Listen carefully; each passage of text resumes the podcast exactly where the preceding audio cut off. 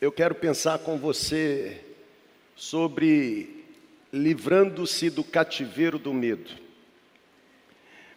É exatamente o que Deus, Deus colocou no meu coração. Sabe, se existe um tempo em que o medo de fato tem sido uma realidade, é, é o tempo que nós vivemos. E, e óbvio que eu não falo sobre pandemia. Eu falo sobre o medo do novo, o medo daquilo que Deus está prestes a realizar, o medo de se lançar em um mundo que eu não tenho domínio, o medo de começar a experimentar a realidade que eu nunca experimentei. O medo nos aprisiona. O medo, ele se torna um cativeiro, e por isso eu quero olhar para o texto de Isaías 41 Quero trazer essa profecia para nós e depois, com a graça de Deus, me despedir de você e, e, alimentar no meu coração a esperança de ter você logo mais aqui nesse prédio. Isaías 41, do versículo 8 ao versículo 14, a Bíblia diz assim: Você, porém, Israel, meu servo, você, Jacó, quem escolhi, vocês que são descendentes de Abraão, Abraão que é meu amigo, eu os tirei dos confins da terra, eu, eu os tirei dos recantos mais distantes, eu os chamei, eu disse: Você é meu servo, eu o escolhi e jamais o rejeitei. Por isso, não tenha medo. Você pode dizer aleluia, irmão? Não tema, pois eu estou com você, diz o Senhor dos Exércitos. Não tenha medo, pois sou o seu Deus. Eu, eu fortalecerei, eu o ajudarei, eu o segurarei com a minha mão direita vitoriosa. Todos os que o odeiam certamente serão humilhados e constrangidos até mesmo aqueles que se opõem a você serão como nada e perecerão. Ainda que você procure os seus inimigos, você não os encontrará. Aqueles que guerreiam contra você serão reduzidos a nada, pois eu, o Senhor, o seu Deus, o Deus que o segura pela mão direita, sou eu quem digo a você: não tenha medo, porque eu ajudarei você. Não tenha medo, ó verme Jacó. Não tenha medo, ó pequeno Israel, pois eu mesmo ajudarei, declara o Senhor, aquele que é o seu redentor, o Santo de Israel. Sabe, gente, o capítulo 41 de Isaías, ele ele está dentro de uma sessão, uma sessão chamada na tradição judaica como sendo o livro da consolação.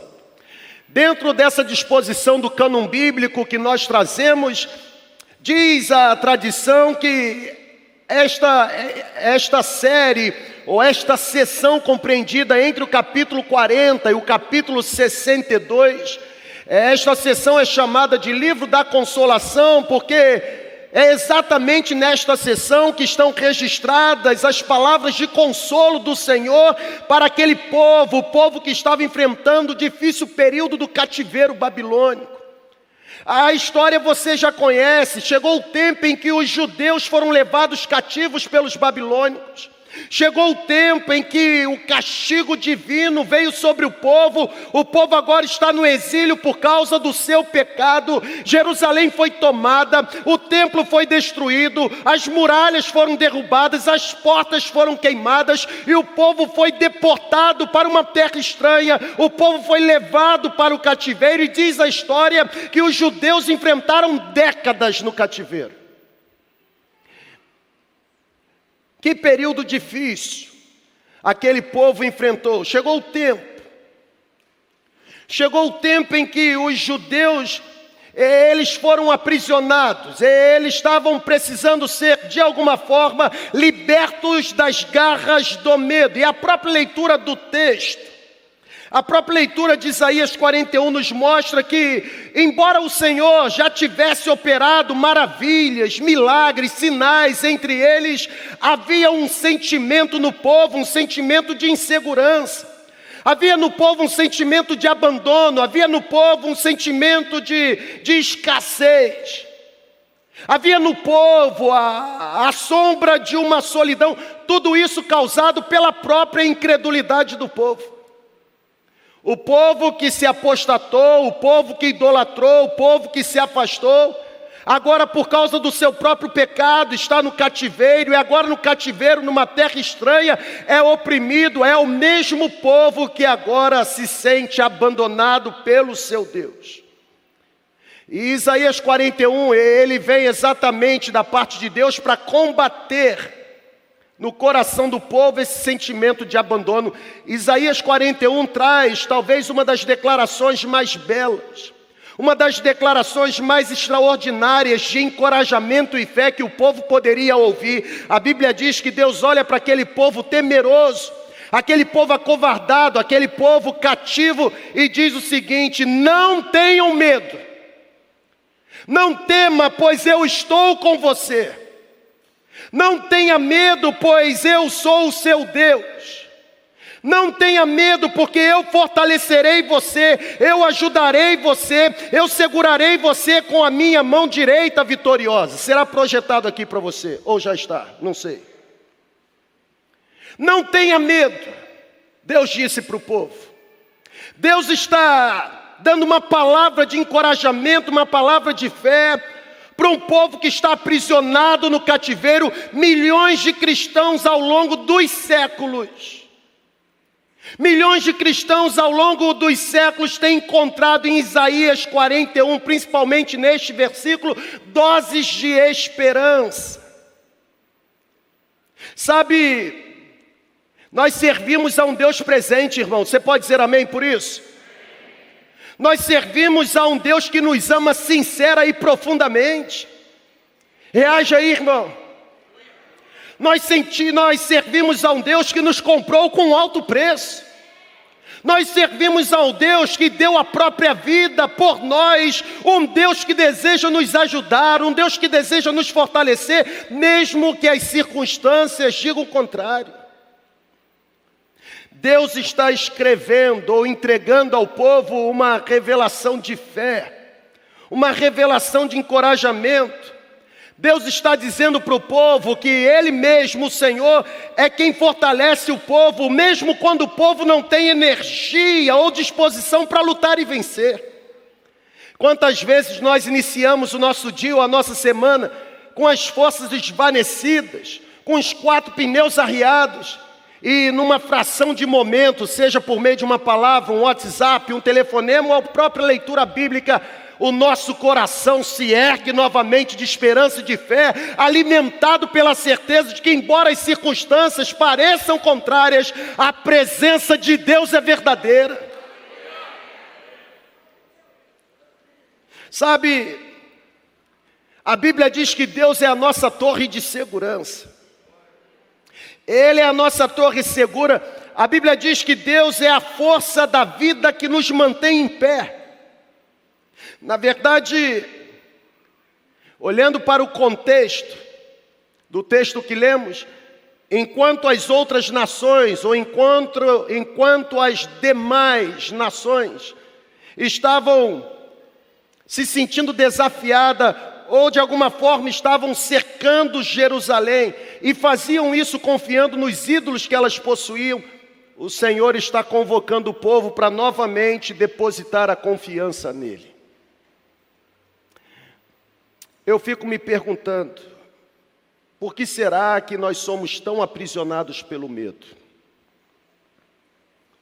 Por que será que nós somos tão cativos do medo? O cativeiro que nós estamos hoje é diferente do cativeiro que aquele povo esteve. Mas é cativeiro. E todo cativeiro resulta em sofrimento.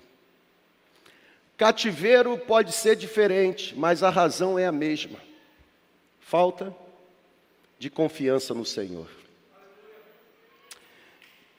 quando eu olho para a Bíblia, eu, eu percebo que essa expressão não tenha medo, ou essa expressão não tema, é, ela é muito comum. Quando eu olho para a Bíblia, eu encontro vários momentos ou vários quadros pintados em que Deus olha para alguém e diz assim: não tenha medo. Por exemplo, lá no início, quando Deus chama Abraão, quando Deus faz uma aliança com o patriarca, Deus diz para Abraão: não tenha medo, Abraão. Não temas, eu sou o teu escudo. E isso será garantia para você de que o seu galardão será sobremodo excelente, será grande. Quando Deus de alguma forma aparece para Isaac, Deus diz para Isaac: Isaac, eu sou o Deus de Abraão, teu pai, por isso não tema, porque eu sou com você, Isaac. Eu abençoarei e multiplicarei a sua descendência por amor de Abraão, meu servo. Quando Deus agora aparece para Jacó, neto de Abraão, filho de Isaac, Deus diz para Jacó o seguinte: Jacó, eu sou Deus, o Deus de ser pai, por isso não tenha medo de descer ao Egito, porque lá farei de você uma grande nação.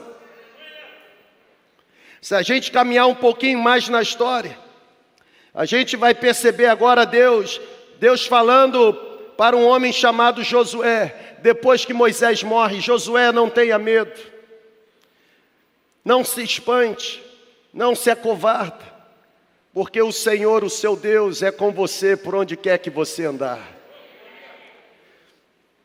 Eu tenho aprendido na minha caminhada que a condição preferida por Deus para os seus filhos não é o medo, mas a condição preferida por Deus para os seus filhos, em vez de cativeiro, é que vivamos completamente livres das garras de qualquer temor.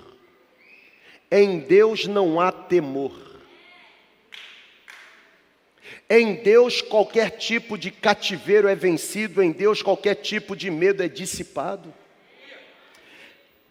Eu tenho aprendido, e, e se nós formos ler a Bíblia, se nós lermos atenciosamente as Escrituras Sagradas, nós perceberemos de Gênesis a Apocalipse, durante todo o cânon bíblico, nós perceberemos que a Bíblia está abarrotada de textos, textos que enfatizam o desejo de Deus de que os seus filhos vivam livres do medo, desenvolvam uma vida repleta de paz. O medo não pode paralisar a gente. O medo não pode dominar o coração. Na verdade, o medo não domina o coração de quem permite Deus reinar plenamente. Não domina. O medo não pode paralisar o problema. A, a grande sacada ou a grande questão é que, é que todos, ou, ou quase todos nós, vivemos com algumas mochilas do medo presas às nossas costas. Quase todos, para eu não errar, porque eu me arrisco a dizer, todos nós trazemos conosco um peso, um temor. Não existe essa de que eu não tenho medo de nada. Eu fui a Brasília essa semana pregar na Igreja Batista Capital. E quando, quando eu estava chegando em Brasília, bem próximo. O comandante, ele, ele aciona o alto-falante e diz assim, nós estamos a 10 mil pés, e peço que todos vocês afivelem os cintos, porque passaremos por um período de turbulência. Eu de boa estava, de boa fiquei. Mas é impressionante o pavor a rapidez como as pessoas começam a se ajustar, fecha laptop, guarda na mochila. Você pode dizer que não tem medo, até se deparar numa realidade em que a força do seu braço não consegue livrar você. Sabe, eu penso que o medo é a principal barreira para desfrutarmos da paz. O medo é debilitante, gente. O medo é paralisante. Por isso eu quero destacar três áreas Três áreas que, a exemplo do povo que estava no cativeiro, são áreas que nos mantêm no cativeiro. Eu quero destacar três medos que são capazes de nos manter trancados ou aprisionados em alguns cativeiros. E o primeiro medo é exatamente esse. Eu chamo de medo da exposição. Você sabia que, que todos nós, numa certa medida, todos nós temos medo de ficarmos expostos? Todos nós, sabe por quê? Porque quando ficamos expostos, as pessoas descobrem que nós não somos quem aparentamos ser. E aí alimentamos o medo de sermos descobertos. O medo da exposição é um cativeiro, na verdade, é o medo da exposição que nos impede de sermos autênticos. É o medo da exposição que nos impede de ser quem Deus nos projetou para ser. É o medo da exposição, inclusive, que se torna o grande inimigo de desenvolvermos relacionamentos verdadeiros e saudáveis. É um cativeiro, e o interessante é que é que nós não nos importamos que as nossas forças sejam expostas. Nós não nos importamos que a nossa capacidade intelectiva seja exposta. Nós não nos importamos que a nossa condição social, econômica seja exposta. Nós não nos importamos que a nossa capacidade eh, seja conhecida. Nós não nos importamos e de fato não nos importamos que todas as coisas boas que nós julgamos existirem em nós, de alguma forma sejam expostas, não. O que nós de fato não queremos é que as pessoas descubram os nossos pontos vulneráveis. O que nós não queremos é que as pessoas descubram as nossas fraquezas. É por isso que nós ficamos no cativeiro da exposição.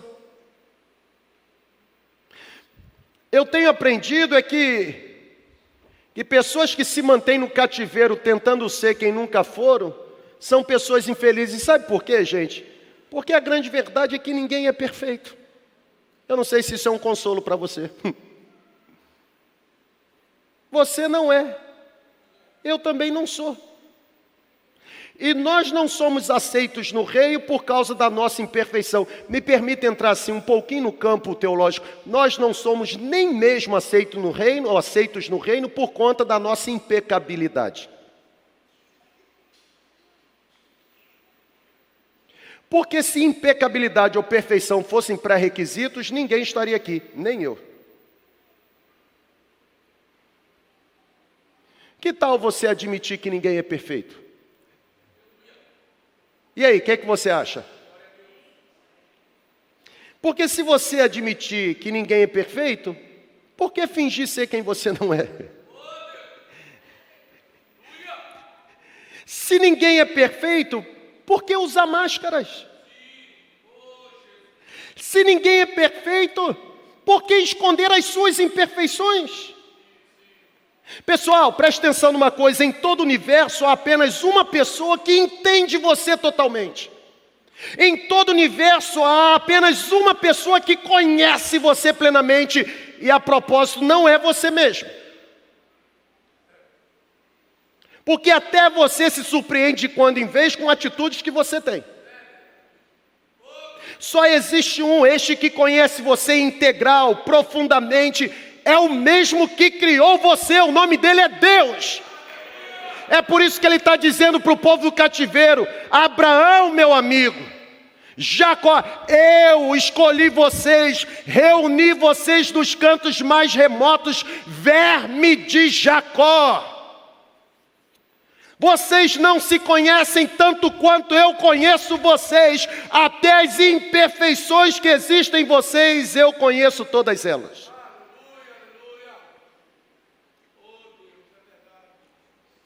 O problema é que a gente fica idealizando. E o risco de idealizar é viver num mundo utópico. Sabe por que nós não temos misericórdia com o erro do próximo? Por causa dessa maldita síndrome de perfeição. E é impressionante como nós somos catedráticos, e biblicamente falando, catedráticos para julgar, mas somos tardios para nos auto-penitenciarmos.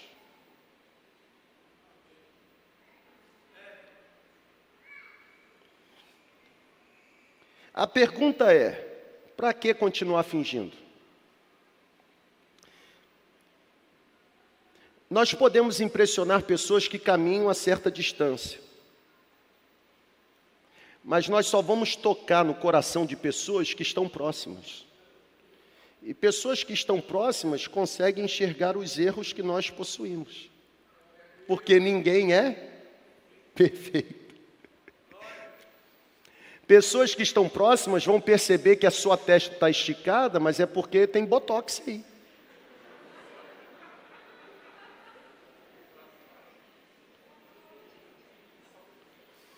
Pessoas próximas vão perceber que está tudo em pezinho, mas é porque é artificial.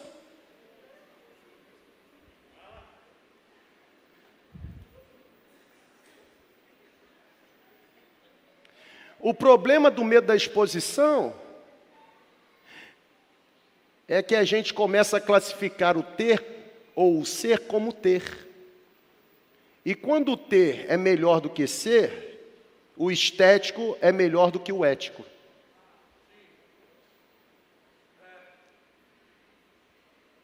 Para que fingir? Ô irmão, não quero falir nenhuma indústria, não, não é isso não. Só estou trabalhando com você raiz de motivação. Para que fingir?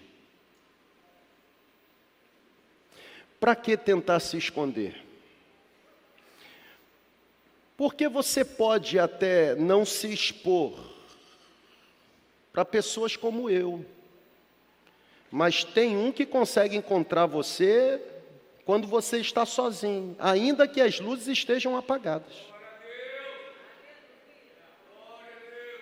É por isso que Jesus, confrontando os fariseus, disse: Vocês ficam temendo quem mata o corpo?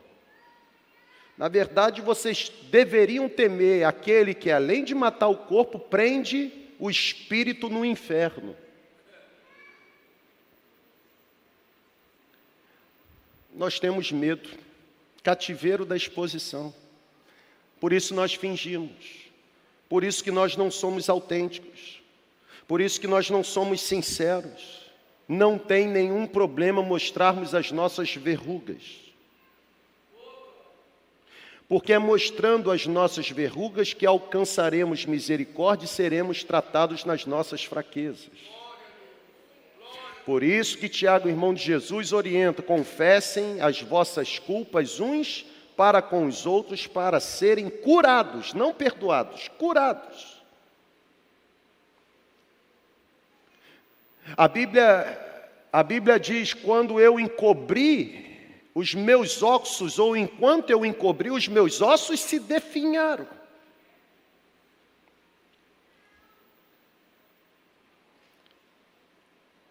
O problema é que nós não gostamos de que as nossas rugas ou verrugas se tornem expostas. Tem um segundo cativeiro. E eu não chamo mais do cativeiro da exposição, mas eu chamo cativeiro da rejeição. E aqui para mim fica mais complicado, porque Nós não queremos ficar expostos porque não queremos que os nossos erros sejam percebidos. Mas preste atenção numa coisa. Nós não queremos que as pessoas vejam, preste atenção, hein? Nós não queremos que as pessoas vejam ou entendam o que estamos realmente gostando, sabe por quê? Porque temos medo da reprovação. Tem muita gente que se submete por causa do medo de ser rejeitado. É por isso que nós gastamos tempo precioso da vida que temos tentando ganhar aceitação de pessoas que não merecemos. Sabe, Tudo tem a ver com medo da rejeição, a forma como você se veste, o jeito como você fala, o tipo de carro que você dirige, a casa onde você mora. Tudo se torna um mecanismo para conquistar a aceitação dos outros. O medo da opinião humana desativa, irmãos. Na verdade, o medo da opinião humana paralisa. O medo da opinião humana engessa. O medo da opinião humana deixa a gente offline. O medo da opinião humana anula a identidade que recebemos. Tem gente que participa de reuniões que sabe que não deveria participar, com medo de perder o pseudo privilégio de fazer parte daquela elite. Cuidado, irmão, porque reuniões de oração, ou melhor dizendo, roda de escarnecedores, pode ser disfarçada de reuniões de oração. Eu vou repetir, para você escrever. Roda dos escarnecedores pode ser disfarçada de assuntos espirituais. E você sabe a motivação, mas você permanece, porque você não quer se sentir rejeitado. O melhor antídoto para o medo da rejeição é confiar no amor de Deus. Porque o amor de Deus diz para mim que eu sou aceito não por aquilo que eu sou ou quem eu sou, mas eu sou aceito porque, apesar de ser quem eu sou, o amor dele infinitamente me alcançou. Sabe, se existe uma dica que o Espírito Santo está dizendo para mim e para você nessa manhã, é exatamente essa dica. Não construa a sua autoestima em uma outra pessoa que ama você condicionalmente. Construa a sua autoestima ou enraize sua autoestima naquele que ama você incondicionalmente. Porque se você construir, enraizar-se naquele que ama você incondicionalmente, você jamais ficará aprisionado no cativeiro do medo da rejeição. É gente tentando ser feliz, achando que a felicidade se completa no outro. Gente assim é infeliz. Não é gente inteira. Você precisa ser inteiro, você precisa ressignificar sua identidade em Cristo. Quem você é?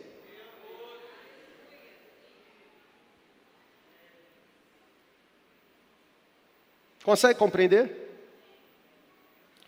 Para a gente terminar. Terceiro cativeiro. Medo da rejeição, medo da exposição, mas eu diria medo de ser ferido novamente. Tem hora que a gente prefere ficar no cativeiro, sabe? Lembra do povo? Melhor voltar para o Egito. Mas tem chicote, mas o chicote lá a gente já conhece. Melhor continuar apanhando um chicote que a gente conhece do que experimentar uma coça nova. É o medo de ser ferido novamente. O Aristóteles, o Aristóteles ele, ele faz um negócio interessante. Você pode não gostar dele, não tem nenhum problema, mas me permita citá-lo. Ele diz assim: qualquer um pode zangar-se, mas zangar-se com a pessoa certa, na hora certa, pelo motivo certo, da maneira certa, não é fácil. E eu tenho aprendido isso na prática. Porque você pode até se sentir chateado, mas se chatear com a pessoa certa, na hora certa, pelo motivo certo, pelas razões certas, com a motivação certa, é quase impossível. Porque nós somos pessoas cujo sangue corre e nos torna, ou nos torna completamente pessoas impulsivas. Na verdade, o nosso impulso é reagir. Quem fere merece ser ferido. Quem com a espada feriu, pela espada tem que morrer. É olho por olho e dente por dente. E aí a gente fica agora nesse cativeiro, o cativeiro de ser ferido novamente. Ou seja, quer receber uma verdade nessa manhã? Levante sua mão, em nome de Jesus. Eu vou dar uma verdade para você. A verdade é que você que já foi machucado muitas vezes, Alguém aqui já foi machucado na vida? Uma boa notícia do céu para você. Enquanto aqui você viver, você será machucado muitas outras vezes. Porque aqui não é o céu, gente.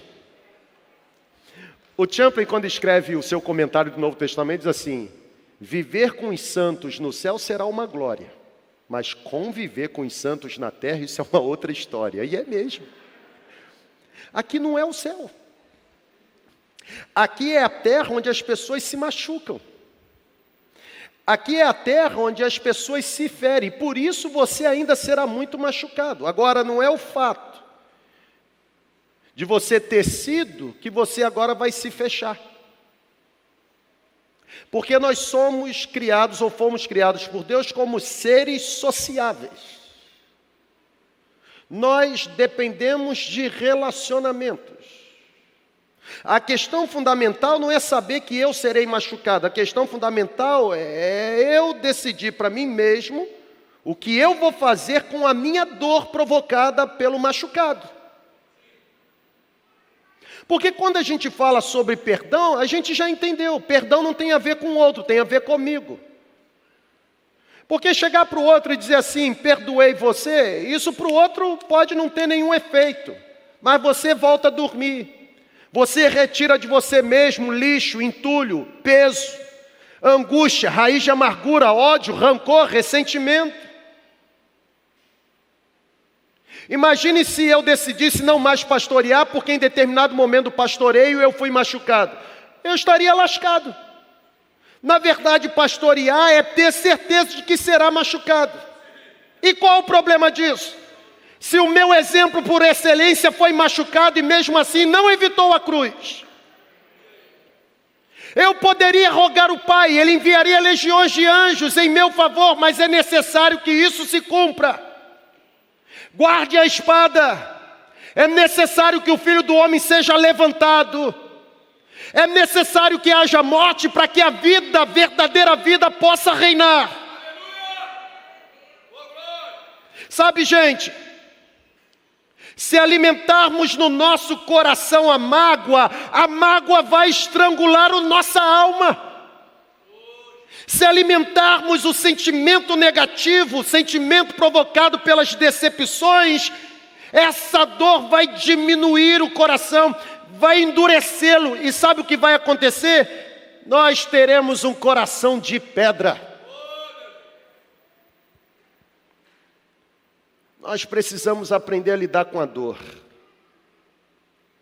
E é possível em Deus lidar com a dor. Nós não precisamos ficar aprisionados, irmão, há um processo triste que é assim. É, é a vida. É a vida. É bonita e é bonita. É a vida. É assim. Ou seja, eu já vivi isso e continuo vivendo. Quanto mais você é ferido, mais você fica com medo de se machucar novamente.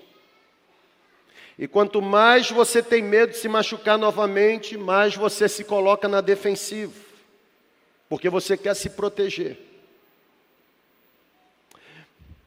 Eu estava pedindo a Deus que me desse a oportunidade de chegar nesse ponto do sermão. Porque eu quero olhar para você que já teve experiências frustrantes, decepcionantes, desastrosas na visão celular e dizer para você o seguinte: nós não somos a igreja de onde você veio. E a visão que Deus nos entregou pode parecer igual, mas não é. Então, se você deseja sobreviver e ser frutífero, você precisa se desarmar. Você precisa se lançar. Não é porque você foi ferido lá que você será ferido aqui. E se for ferido aqui, a vida é assim. O que não pode é agora você se, ó. Isso nunca mais vai morrer espiritualmente. Eu não estou conseguindo lembrar assim pormenores, forma minuciosa a ilustração, mas mas existem pregadores ou existiram pregadores que eu ouvi contando sobre a experiência do pó de café, da cenoura e do ovo. Interessante. Porque tanto a cenoura, quanto o ovo, quanto o pó de café são submetidos à mesma pressão, ao mesmo sofrimento, água fervendo. A diferença é que o ovo enrijecido, jogado na água, agora se torna mole. ovo cozido. Não é assim, não? Ao contrário. É líquido por dentro, vai para a água e enrijece, é isso? Ovo cozido. Viu como eu disse que eu não sabia contar? A mesma água que enrijece o ovo é a água que amolece a cenoura. Engraçado, né?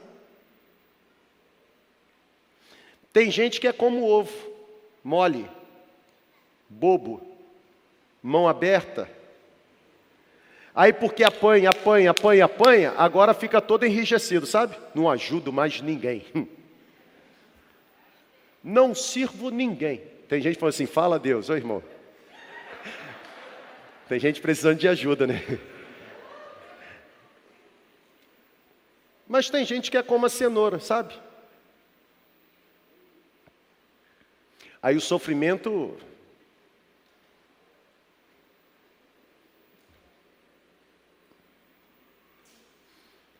Mas o cara que montou a ilustração diz que tem gente que é como pó de café e é o nosso alvo.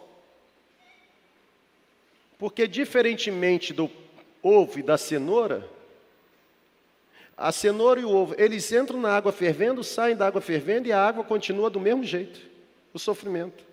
Já o pó de café, não. Lançado na água fervendo, dá sabor, transforma a essência. E dizem os especialistas que quanto mais quente for a água, mais saboroso se torna o café.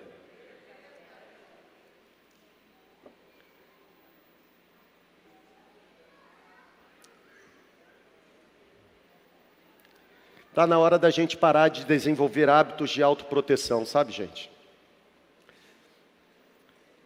Está na hora da gente parar de construir muros em torno do nosso coração. Está na hora de pararmos de construir muralhas que nos afastam das pessoas.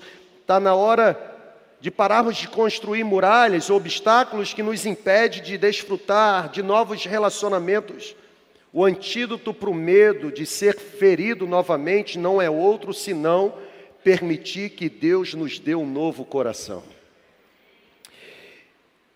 E, e eu digo para você: Deus é CEO no negócio de transplante do coração. E sem bisturi. Ele tira coração de pedra Só Ele pode dar para a gente um novo começo. Só Ele pode curar a gente das decepções da vida. Só Ele tem poder de curar a gente das frustrações da vida. Sabe, a grande verdade é que ninguém está isento de se sentir oprimido ou completamente aprisionado pelas garras do medo. No entanto, em Deus, eu posso afirmar que chegou a hora e é a grande hora de nos lançarmos nele. Para quê? Para que possamos fazer frente ao medo pelo poder dele, medo que sempre quisemos enfrentar e que nunca tivemos coragem. Sabe, está na hora da gente começar a enfrentar as pequenas fobias que a gente tem na vida. E está na hora da gente começar a substituir o medo pela paz de Jesus que excede todo o entendimento. E está na hora da gente começar a destruir as muralhas construídas pela incredulidade, pelo medo da rejeição, pelo medo da exposição, pelo medo da frustração, pelo medo da decepção, pelo medo de ser ferido. Está na hora da gente demolir essas muralhas e começarmos a nos apropriar da palavra que já foi liberada sobre nós, promessas que estão registradas nas Escrituras Sagradas, tu, servo meu, a quem tomei dos cantos mais remotos da terra, a quem eu escolhi, disse: Tu és meu, eu escolhi e não te rejeitei. Não temas, porque eu sou contigo. Não te assombres, porque eu sou o teu Deus. Sou eu que te fortaleço, te sustento com a destra da minha justiça. Para que continuar amedrontado? Eis que confundidos e envergonhados serão todos que estão indignados contra você.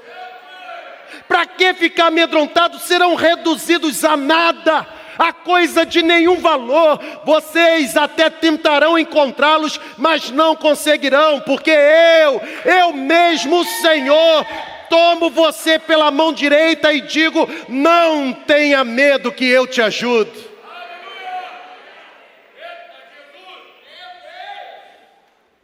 Eu penso que a melhor forma de terminar, e tem que terminar mesmo, é declarar para você que chegou a hora do medo ser vencido e a decisão de ser liberto das garras do medo ser tomada. Porque o que causa transformação na gente não é o que a gente ouve, é a decisão que a gente toma. E se existe um tempo em que a gente precisa tomar decisão, é, é este o tempo. É neste tempo. Pessoas que estão aprisionadas pelo medo. Nós acabamos de celebrar a ceia. E a ceia nos remete para o sacrifício da cruz. Olha para cá e vou terminar com isso. Os mesmos discípulos que foram recrutados, os mesmos discípulos que participaram de milagres extraordinários, cego voltou a ver, leproso foi curado, morto foi ressuscitado, anda por sobre as águas, sabe? Os mesmos discípulos que desfrutaram de manifestações sobrenaturais, aparecem Moisés, aparecem, aparecem Moisés e Elias. O mar se aquieta, o vento se silencia. Estes foram os discípulos que, vendo Jesus sendo levado, se acovardaram.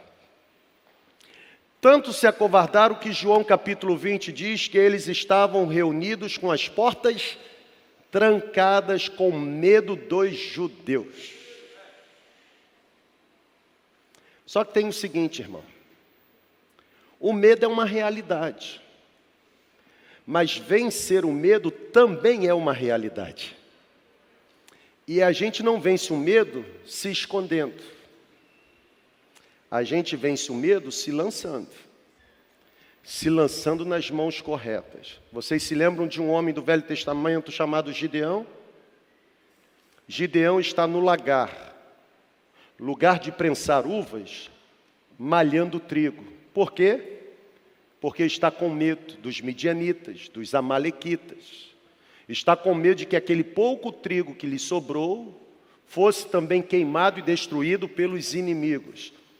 E no momento que Gideão está aprisionado pelo medo, Deus aparece e diz: varão valoroso. A melhor forma de ser curado pelo medo, ou ser liberto das garras do medo, é se lançando nas mãos do Senhor. Os mesmos discípulos que estiveram com as portas trancadas, por causa de uma visitação sobrenatural, agora abrem as portas e pregam o Evangelho. Se existe algo que pode nos empoderar nessa manhã, é a mesma experiência vivenciada pelos discípulos lá atrás. O poder do Espírito Santo, liberado sobre nós, nos faz libertos de qualquer garra do medo, porque o poder do Espírito Santo nos impulsiona, o poder do Espírito Santo nos empurra. O poder do Espírito Santo nos reveste de coragem. O poder do Espírito Santo nos traz autoridade. O poder do Espírito Santo nos reveste, nos batiza com intrepidez. Deus não nos deu espírito de medo. Deus nos deu o espírito de coragem. Deus não nos deu espírito de covardia. Deus nos deu um espírito de autoridade. Sabe, se existe algo que nós precisamos vencer, é o medo. O medo do novo, o medo da mudança, o medo de ser ferido novamente, o medo de ser conhecido nas fraquezas, o medo de ser rejeitado por não mais concordar com o que o pensamento comum está estabelecendo. Mas eu quero lembrar você: aquele que te conhece melhor do que você se conhece, aquele que conhece você plenamente, ele sabe que se você se lançar nas mãos dele, não existirão garras do medo que serão capazes de manter você no cativeiro.